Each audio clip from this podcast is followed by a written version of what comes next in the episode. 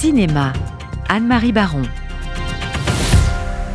Le clitoris, c'est comme un petit pénis. Euh, Mohamed, je pense qu'un jour, il y a une femme qui sera bien contente que tu écouté. Et c'est une chance, il sait mettre une capote.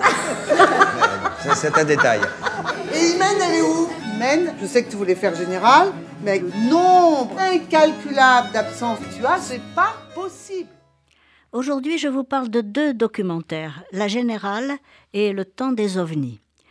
Pour La Générale, la réalisatrice Valentine Varela a passé une année dans une classe de seconde du lycée Émile Dubois dans le 14e arrondissement de Paris. Quel que soit leur niveau, les élèves partagent une ambition commune, passer en filière générale pour assurer leur avenir et obtenir le fameux bac pour tous.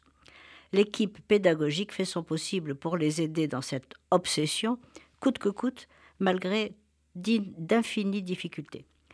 La Générale est un film d'actualité centré sur des rôles clés.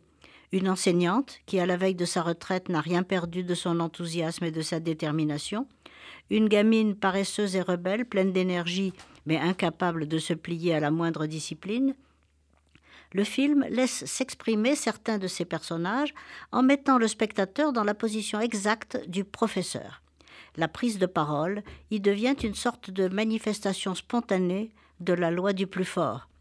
Et si l'école n'est pas encore devenue un champ clos, un champ de bataille, ce qui ne saurait tarder malheureusement, c'est grâce à des enseignants qui refusent de baisser la garde et essayent tant bien que mal de réguler ce flux. Mais jusqu'à quand Et à quel prix? Alors, si vous aimez les ovnis, si vous vous intéressez aux ovnis, allez voir Le temps des ovnis de Georges Combe. C'est un documentaire passionnant qui insère les ovnis dans les problématiques de nos sociétés.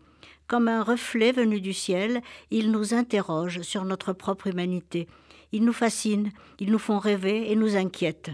Mais ce film a une palpitante étrangeté. C'est une méditation pleine de rebondissements sur les ovnis, à la fois réflexion personnelle et enquête auprès des plus grands spécialistes de disciplines aussi diverses que la physique quantique, la génétique, la recherche nucléaire, l'astrophysique, l'écologie, la psychologie, la physique de l'information, les arts et bien sûr le cinéma.